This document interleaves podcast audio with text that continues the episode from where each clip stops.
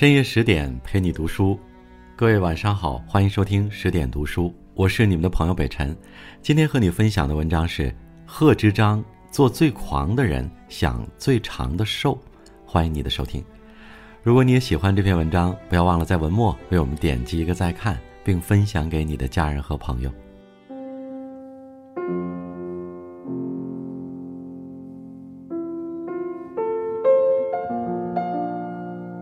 公元七百四十四年，大唐正是物富民安的天宝盛世，远在浙江的镜湖却依旧波澜不惊地荡漾着一汪春水。一位八十多岁的老人策杖徐行，他从长安远道而归，斑白的双鬓浸满了汗水，但回到故乡的喜悦已经冲淡了舟车劳顿的疲惫。遇到一群玩耍的小孩子，他停下了脚步，弯下腰。用一口正宗的吴语向他们打听故地。孩子们哪里认识这个突然出现的老者，不回答他的问题，反而嬉笑着问他从哪里来。这个老人正是自称四名狂客的贺知章。可是狂人遇到这种尴尬情况，也只能苦笑着作诗：“少小离家老大回，乡音无改鬓毛衰。”儿童相见不相识，笑问客从何处来。家乡的孩童不认识他，但是千里之外的长安城却依然传说着这个狂人的轶事。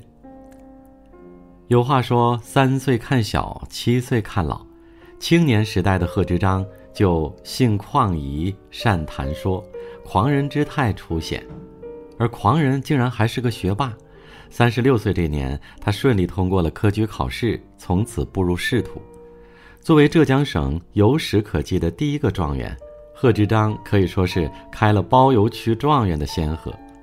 可是，在中央，大家基本上都是科举出身的学霸，身在官场，情商显然就比智商重要太多了。最开始的贺知章对官场风云看得很开，他完全不在意升官发财，做一介学官做得乐不可支。可是他的姑表兄宰相陆象先看不下去了，这位表兄一直都很看好贺知章，他跟别人夸奖说：“贺知章风流倜傥，会说话，我要是一天见不到他，心里都会生出比邻之气。”在陆象先的帮助下，贺知章去了太常寺，才算是正式开始仕途生涯。凭借才华，贺知章很快崭露头角。可是比起欣赏，他招来的更多是酸溜溜的嫉妒。一口吴地方言是贺知章的标志，也是同僚嘲弄他的把柄。一群朝臣在背后说贺知章“南京复生中土”，意思是贺知章就算是南方的金子，也是来到了中原才得以发光。这些议论传到贺知章耳朵里，他莞尔一笑，写下一首答朝式回应：“撒漏银盘成隔离。”镜湖莼菜乱如丝，相取近来加此味，遮渠不到是无儿。吴地的蛤蜊、莼菜，你们中原人也觉得好吃，但是你们不会介意这些东西来自南方，所以啊，英雄不问出处，是金子到哪儿都会发光，干嘛在意我是南方人呢？而面对上司的打压，贺知章也给出了高情商的满分答卷。广东人张九龄做宰相时，不知道为什么一直看不惯贺知章，一直没有给他升官。后来张九龄被罢相，怕贺知章伺机报复，去道歉说：“我之前事情繁多，一直没给您升官，我深以为憾。”贺知章立刻说：“我没少蒙您照顾。”张九龄感到纳闷儿，追问道：“我什么时候照顾您了？”贺知章笑道：“以前您在朝中，没人敢骂我是南方佬。”但是现在您罢相，朝中就只有我一个南方人了，又要听到有人看不起南方人了。一番话说的张九龄大为惭愧。多年之后，杜甫回忆起有性格更有情商的贺知章，写诗说：“贺公雅无语，在位常轻狂。”贺知章处庙堂之高，有自己一套风趣幽默又不失放逸的处事方式，但更重要的是，他收放自如。知道如何用最合适的方式解决自己的困境。狂人的标配就是痛饮酒，贺知章也不例外。说起贺知章，最著名的酒友非李白莫属。天宝元年，李白带着自己的诗作来到了长安，想要在此闯出一片天地。他刚一来到，就遇到了贺知章。彼时，李白只是一介布衣之士，而贺知章已经是德高望重又身居要职的太子宾客。但是，一见到风神俊朗的李白，贺知章的直觉就告诉他，眼前这个可不是一般人。李白迫不及待地拿出自己的得意之作《蜀道难》给贺知章看：“噫吁兮，危乎高哉！蜀道之难，难于上青天。”贺知章酣畅淋漓地读完全诗，激动得不住点头：“你不是一般人呐，莫不是谪仙人下凡？结识了谪仙人，自然要庆祝一番。”贺知章热情地拉着李白去喝酒。结果刚在酒肆坐下，他就尴尬地发现走得匆忙，没带现金。谁知贺知章没有被扰了兴致，而是毫不犹豫地解下腰间显示官品的金龟，换了几壶温酒和李白畅饮。于是，这对年纪差了四十二岁的酒友在长安城的酒肆里推杯换盏，尽兴而归。之后，贺知章还把李白举荐给了唐玄宗。这次会面对于李白来说意义非凡，以至于多年之后贺知章故去，李白数次情真意切的怀念。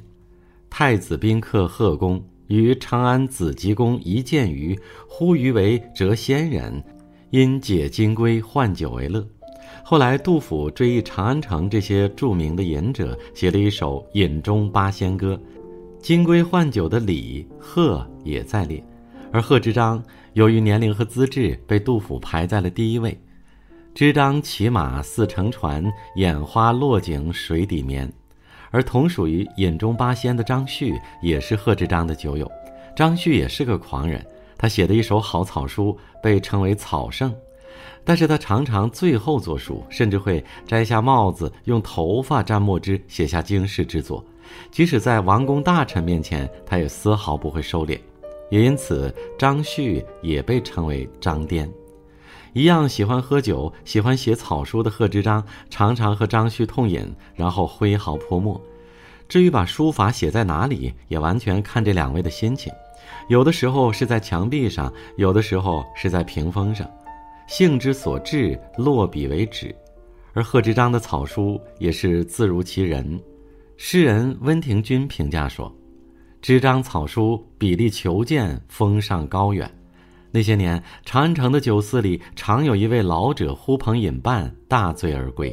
他留下的书法被店家和百姓奉为至宝，他留下的事迹回荡在天子脚下的每一个角落。贺知章八十六岁这一年生了一场大病，他虽然得以死里逃生，但是越发感到神情恍惚，想告老还乡。于是他向唐玄宗请辞。唐玄宗虽然舍不得，但还是准许了这位老臣。为了表达自己对贺知章的眷念，唐玄宗特意把贺知章家门口的一角剑湖赐给了他。贺知章离开长安城那天，唐玄宗在东门设宴，贺知章的学生太子李亨和百官一起写诗为他送行。可以说，贺知章享受了唐代最高规格的欢送会。时任翰林供奉的李白也赫然在列。他依然记得与贺知章初识的那一天，生性旷达的他，也写诗送这个狂人回乡。镜湖流水漾清波，狂客归舟意兴多。山阴道士如相见，应写黄庭换白鹅。为官五十载，才华横溢，却不争不抢，情商过人又乐观狂放的贺知章，不知道给大唐引荐了多少贤才。又在朝堂留下了多少美谈，而现在是狂人退场的时候了。这五十年在贺知章身上留下了痕迹，可是他的口音和性格却没有丝毫改变。同样没有变化的，还有贺知章的家乡的镜湖。离别家乡岁月多，近来人事半消磨，唯有门前镜湖水，春风不改旧时波。出走半生的贺知章，归来仍是少年。回家之后，他仿佛返老还童，又成了那个善于谈笑的疏狂少年。他最广为传颂的《咏柳》，就是写于这个时期。碧玉妆成一树高，万条垂下绿丝绦。不知细叶谁裁出？二月春风似剪刀。谁能想到“春风如剪”这样童趣十足的比喻，竟然出自一个八十六岁的老人之口？也是在这一年，贺知章的人生走到了终点。在人生七十古来稀的唐朝，贺知章是当之无愧的长寿诗人。而更让人称奇的是，他的一生出奇安稳顺遂，可以说幸福指数爆表。作为诗人，他有诗名传世；作为书法家，他的草书饱受赞誉；作为朝臣，他也深得皇帝信赖和倚仗。那些和他交往过的人，也几乎都被他的人格魅力所折服。他虽然自称四名狂客，但是他的狂伴随着高情商，所以并不会冒犯别人。于是，贺知章留下的只是轻狂的鲜明底色和待人接物的温和方式，以及撩发少年狂的老顽童姿态。人活于世，我们都希望自己可以活得自在而又幸福，而贺知章这个双商高的狂人则堪称典范。他狂得襟怀坦荡，不拘小节，不让琐事萦怀。他又极具情商，能够以风趣的方式回应一切刁难，用达观的笑谈面对一切不顺。这是贺知章的处世哲学，也是他留给我们的智慧准则。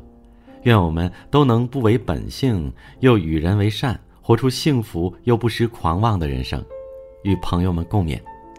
好了，这就是今晚的分享。再次感谢您收听十点读书，我是你们的朋友北辰，我在首都北京问候大家晚安，明晚见。